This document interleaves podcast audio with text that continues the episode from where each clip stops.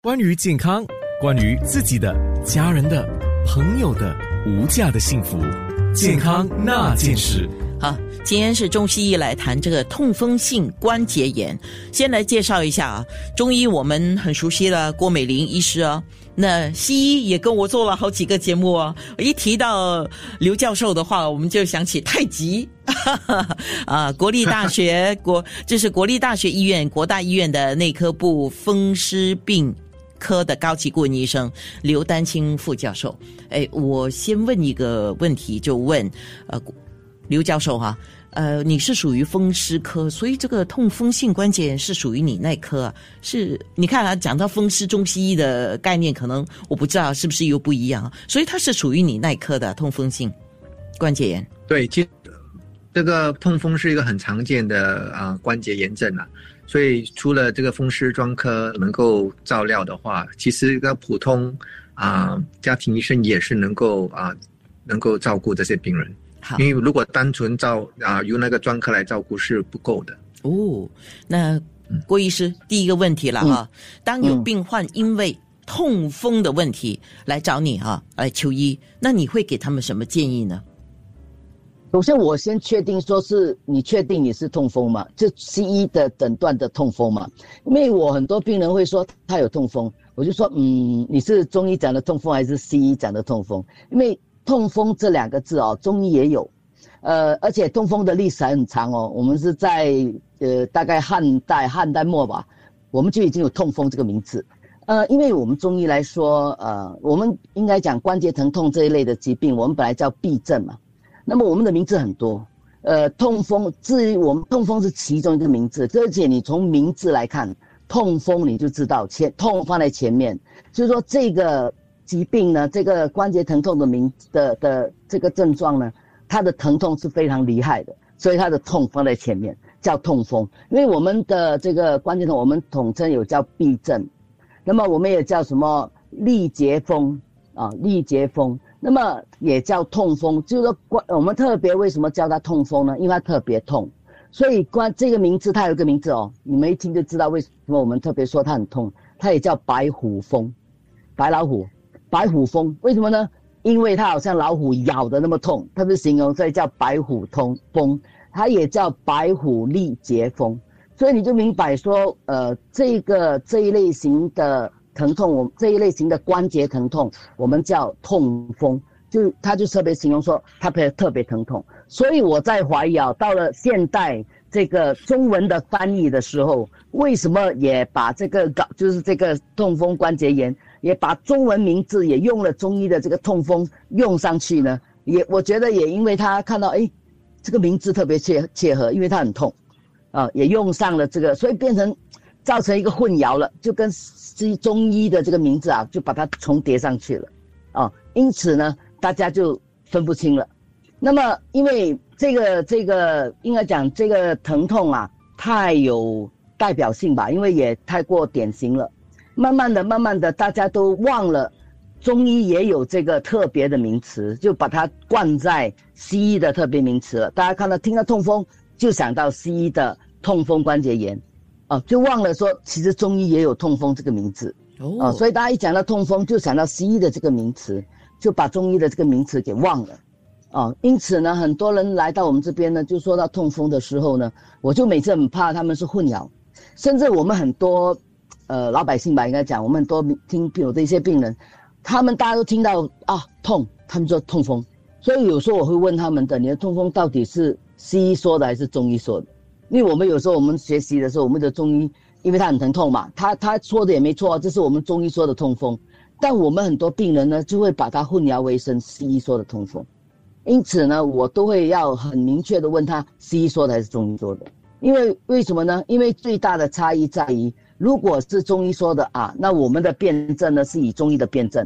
那么在于最大的差异，应该我相信刘教授就很清楚，主要在于那个饮食方面的禁忌。因为中医的这个，如果是中医的痛风呢，我们的饮食禁忌呢是根据他的当时关节疼痛的性质和他的体质，我们给的禁饮食禁忌是不一样的。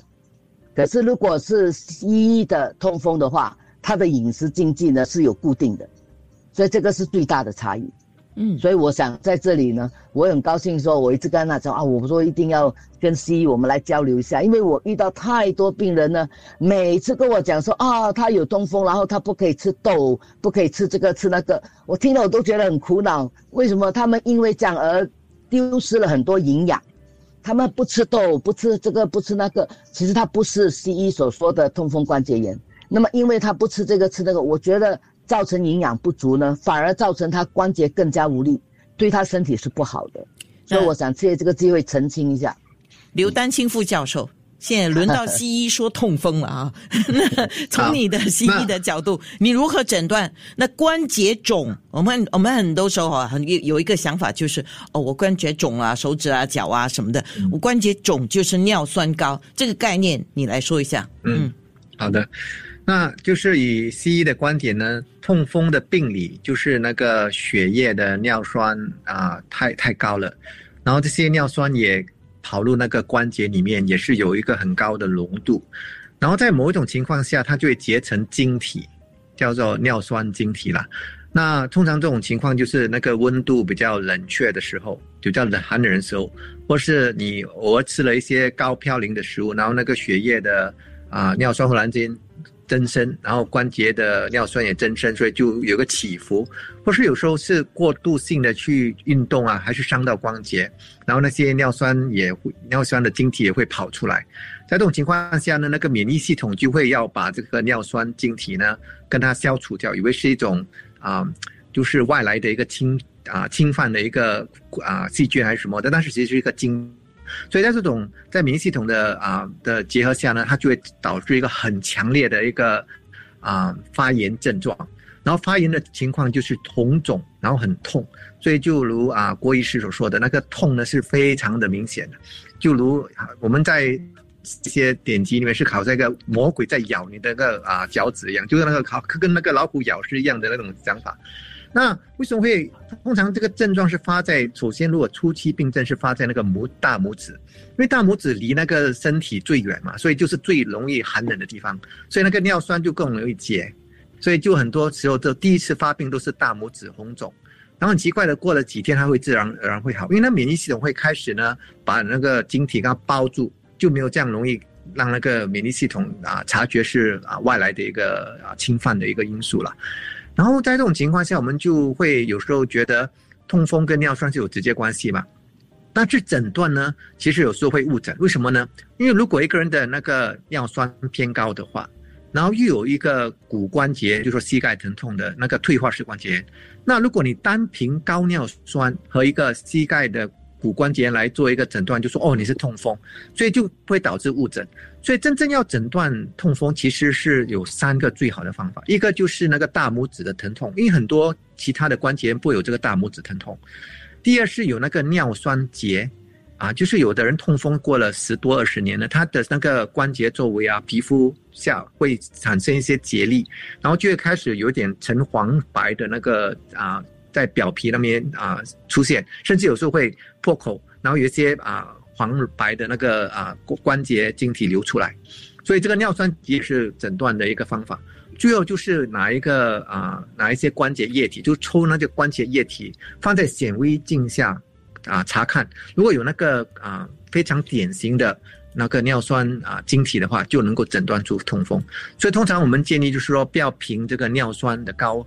啊，来来诊断痛风，而是凭着三个不同的方法，这样就比较不会误诊了。健康那件事，关于健康，关于自己的、家人的、朋友的无价的幸福，健康那件事。我感觉上，我们今天这个题目啊，应该是谈不完，因为我我我也很谢谢，真的，我必须要表达我的感谢啊，因为不容易安排。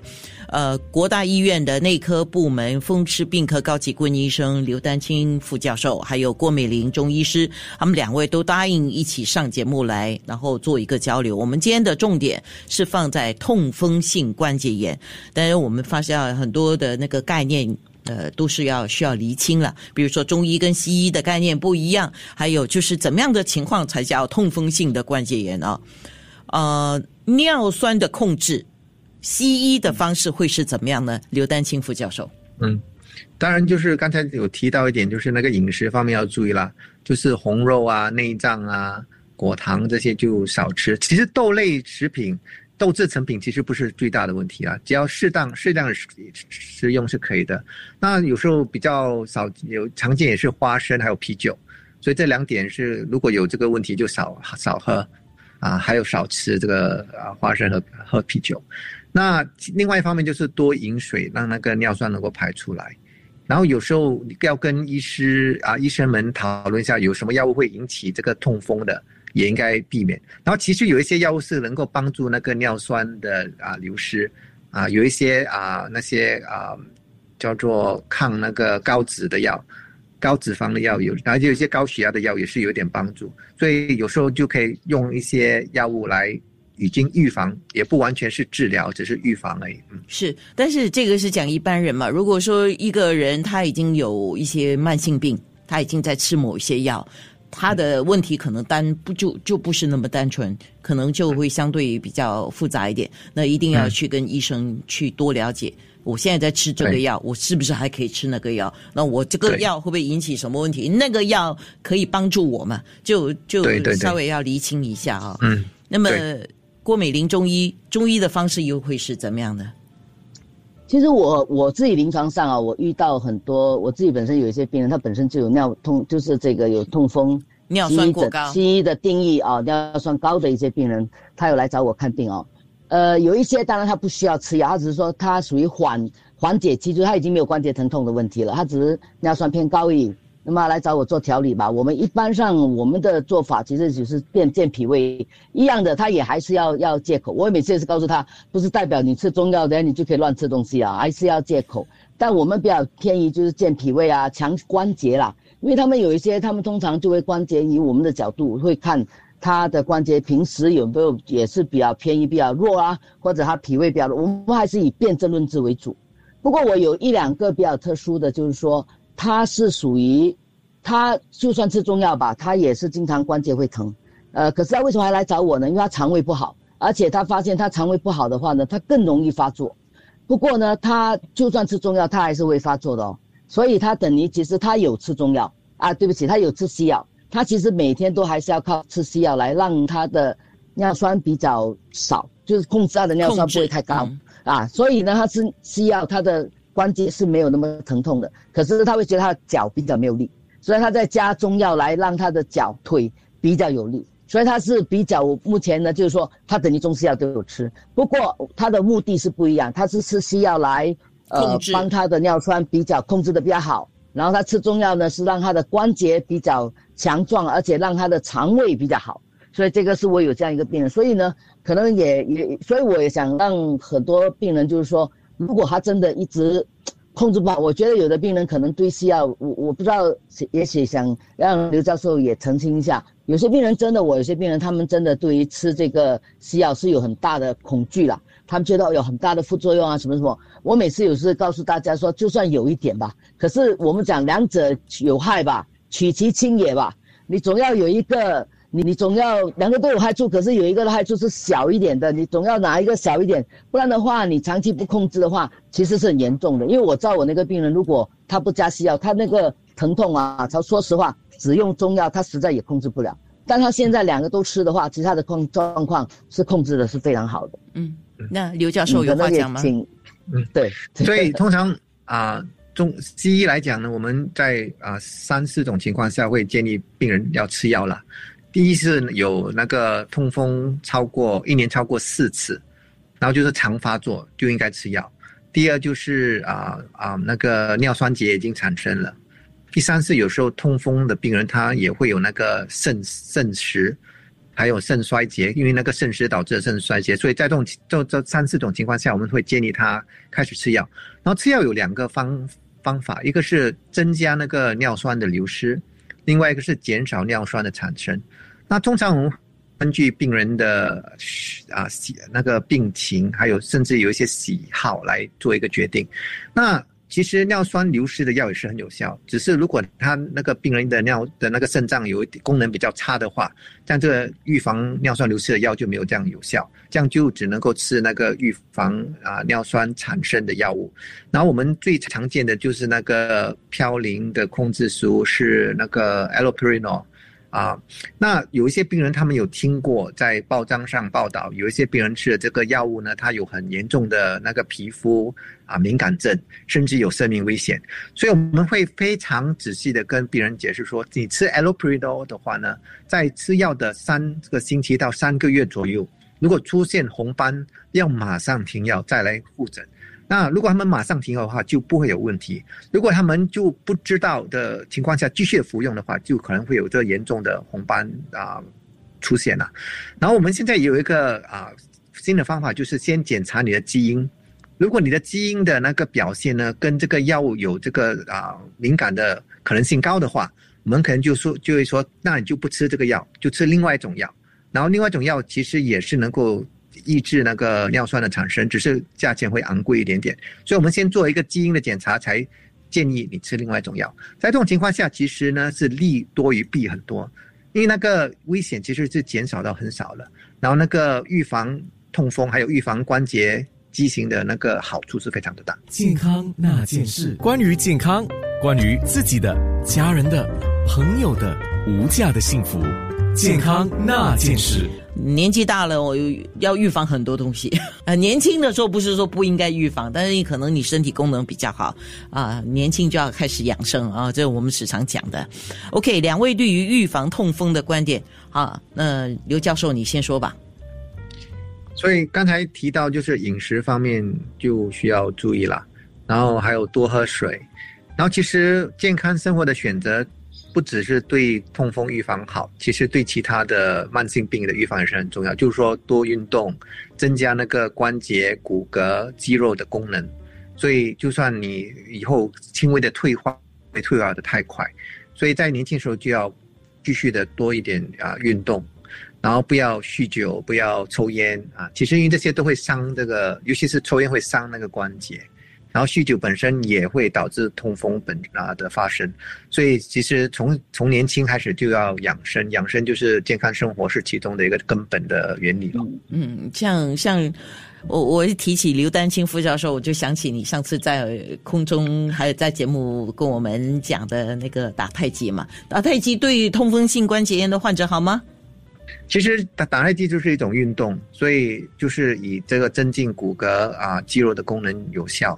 然后，如果你因为打太极比较能够有一个自觉性的饮食的观察的话，可能对于你的饮食选择会比较好一点。嗯，那郭医师呢？郭美玲医师，OK，其实，在中医来讲呢，对于这个关节，就是我们讲风湿的关，就我们讲痹症吧，或者痛风啊都好，你你必须要首先第一个，我们刚才说了，除了因为关节疼痛，在中医来讲，当然是我们讲肝肾嘛。补肝肾呢？因为中医来说，肝肾是跟筋筋骨，因为关节是筋骨。第二呢，还有一个很重要的，脾胃。因为中医来说，脾胃是指什么？肌肉。我们的关节其实是肌肉和筋骨，所以中医来说是补脾胃，还有强筋，还有补脾胃和补肝肾。所以在我们的中医来说呢，就是要根据体质来补脾胃、强筋骨。然后呢？然后我为什么要根据体质呢？就看你体质偏热啊、偏寒啊，还有偏湿，把这个身体调到平衡，让你身体更强壮。尤其我们认为年纪大了以后呢，一定相对来讲哦，肾比较虚啊，呃，还有肝血比较不足啦，脾胃比较弱啦。我们根据这个情况，按照你的体质的强弱来，呃，稍微给它加强一些。那你的筋骨比较强的话，我们说比较可以抵御。外来不良的因素来伤害到你，这是我们中医的角度啦。所以，我们可能下一次呢，呃，我就建议这些我们中医认为这些对我们身体比较好的一些食疗给大家吧。就我选一些比较平和的，比较适合大部分体质的人，可以吧？因为我们中医还是有分体质嘛。但我选一些比较平和的。比较适合大部分体质的，给建议给大家吧。呃，因为我们讲了预防嘛，预防就是不要让它发生啊。是。那有听众说，痛风炎最严重会造成怎么样的后果？来，刘教授。那除了关节啊畸形，然后就因为它的关节会损坏到根本可能不能够运作，就不能够手脚自运动自如，手脚不能够做你所要做的。然后如果再严重下去，有时候会啊伤到那个肾脏，因为它那个尿酸晶体也会伤肾。所以有一些病人他有肾衰竭的问题，所以其实是，而且现在更有啊一些研究发现呢，尿酸本身也会啊，就是有其他的伤肾的的本质，就说你没有痛风，你的尿酸高也对肾脏不好。所以我们开始，尤其有肾衰竭的病人，我们会开始也是抑制他的那个尿酸多一点。所以总而言之，就是最最好不要说一直。啊，没有去照料你的这个啊痛风的问题了，因为总总是有害处的，长期来说，嗯，就是从最基本的说起，就是你要关心你的 urine acid，英文是叫 urine acid，中文可以叫尿酸，也可以叫嘌呤成分，对不对？嗯，啊。通常就是如果有痛风的话，就特别要注意那个尿酸的高低，因为要达标才不会复发。那如果你在普通的体检发现那个啊尿酸非常的高，好像九啊、十啊、十一等等，这样可能就要稍微注意一下饮食。虽然没有痛风呢，但是以后可能年纪大了就会有这个痛风的危险。是健康那件事。